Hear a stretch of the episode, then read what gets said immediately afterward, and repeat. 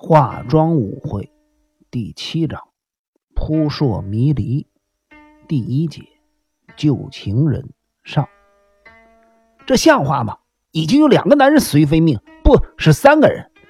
如果把阿九金、千三也算进去，沈公吴算是第三个惨遭横祸的男人。你们究竟在隐瞒什么？要是再这样下去，不知道几时才能侦破这几场命案呢？飞鸟中西的冷淡态度惹毛了日比野警官，害他失去了平日的冷静，说话语气变得十分的激烈。日比野警官从小生长在贫困的家庭里，以半工半读的方式念完了国立大学，并且顺利的通过了国家公务人员三等考试。年纪轻轻就当上了警官，然而有些事儿必须得依靠经验积累。在他以搜查主任的身份去指挥同仁的时候，必须承受老刑警们批判的眼光，因此调查重大案件的时候，他肩负的压力自然不小。这么说，那些人的死都跟我有关？日比野警官的情绪越激动，奉千代子就越沉稳。今天一耕助望着双手放在扶手上，整个人轻盈的坐在清井泽雕饰椅上的凤千代子，深深的被他的优美气质所吸引。飞鸟中西背对着凤千代子，从大厅后面的窗子往外望，可以看到后面的工作室。和青岛的新一树，刚才和救护车一起赶来的警察正在用吊车吊起新一树，这样子才能将压在树下的小轿车拖出来。此刻，青岛的新一树已经处理的差不多了，只要再把车子拖出来就行了。这里应该是慎公吴的客厅、书房兼寝室，它跟后面的工作室一样。是非常简陋的木造建筑。金田一耕助坐在大厅一角的老旧藤椅上，双目微张地看着日比野警官和凤千代子对峙。飞鸟中西所站的四周，除了窗子以外，整面墙都是书架，书架上并没有什么书，倒是放满了茶壶、盘子等瓷器。架子上的书大约只有二十本。而且呢，都堆放在最下面的架子上。我不是这个意思，只是希望你们能够再坦白一点，把你们知道的事儿尽量提供给我们警方做参考。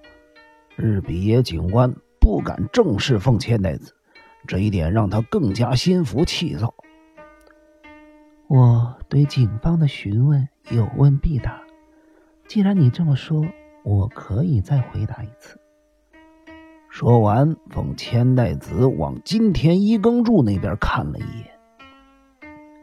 我已经很久没有见到圣公武了，就连去年狄小璐太久遇害的时候，我也没有见过他。我们已经在昭和三十一年春天离婚，从此就形同陌路，自然没有再见面的必要。奉千代子这些话是故意说给金田一耕助听的。日比野警官，你也知道，我前不久才来这里，因为工作告一段落，我刚好想休息一下，所以就想到了飞鸟中西曾经对我说过的话：如果你想休养的时候，何不考虑青井泽这个地方？这句话也是为了说给金田一耕助听的。他之所以不说飞鸟先生，而说飞鸟中西，主要是为了引起金田一耕助的注意。金田一耕助看了飞鸟中西，他依然站在书架的面前，从书架上拿出了一本书，神情自若地翻阅着。既然如此，你为什么不住在英泽的别墅？你女儿在英泽，而且昨天晚上还一个人待在家里。日比野警官，美莎和我过着完全不同的生活。我已经把她交给了狄小璐太久的母亲照顾，而我只是站在远处守护着她。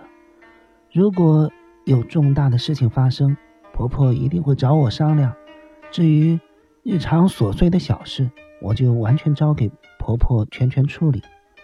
像我这种经常离婚、结婚的女人，若是把女儿留在身边，恐怕对她不太好吧。凤千代子说到这儿，转头看着飞鸟中西。由于日比野警官很不耐烦的在房间里走来走去，因此他没有注意到。凤千代子双颊微红。日比野警官，你刚才说美莎昨天晚上一个人在家，这种事我怎么会知道呢？我离开东京的时候，并没有跟狄小璐家联络过。你昨天晚上一步都没有离开饭店吗？是的，昨晚大概五点十分左右，我从饭店打电话给飞鸟中西。飞鸟中西在六点钟来到饭店，我们一起在餐厅用餐。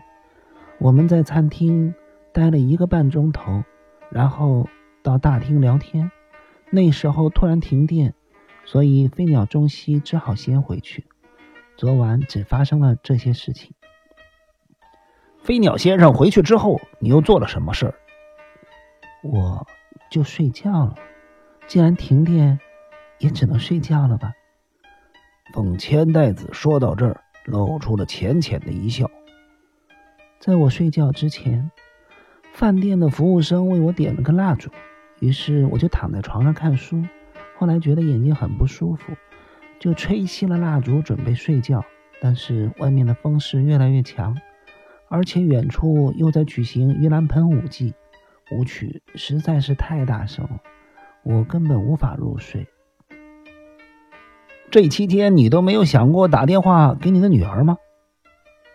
没想过，老实说，我已经把她忘得一干二净了。日比野警官听到这句话，不禁吃惊的望着凤千代子。我们再回去年的事件吧。好啊，我没有问题。凤千代子依然把双手放在椅子的扶手上。连眉毛都不动一下。你是否还记得去年的事儿？应该还记得。若是没有发生那桩命案，或许我已经不记得狄小璐太久了。日比野警官又是一阵错愕的望着凤千代子。你去年是八月十三日傍晚来高原饭店的吧？是的。第二天。十四日傍晚，狄小璐太久也在这儿出现了。我们猜想，他是不是因为你才来这儿的？这件事情当时我已经说过，就算他是因为我才来这儿，我也不知道原因何在啊。他的保证金是你出的吗？是的，那是狄小璐的母亲拜托我的。这么说，狄小璐来这儿找你是为了当面向你道谢？或许吧。果真如此，那他未免也太多礼了。我之所以会这么做，主要是为了美莎着想。你们没有见过面？是的。可是你们在电话里提到见面的事儿了。没错，总共提过两次。他给我打过几次电话，可是我都不在家，所以我们真正只有两次在电话里提到过这件事情。那两次是十四日晚上和十五日他惨死的当天嘛？是的，那天晚上饭店有场宴会，飞鸟中西也出席参加。八点过后，狄小璐打电话过来。对了，飞鸟中西，呃，飞鸟中西手上拿着书本，回头惊讶的望着凤千代子。既然金田一先生在场。我就顺道说给金田一先生听，好吗？就照你的意思去做吧。飞鸟中西好像对这件事儿不太关心，只见他语气温和的补上一句：“那么就麻烦金田一先生听一下吧，我会仔细聆听风女士的叙述的。”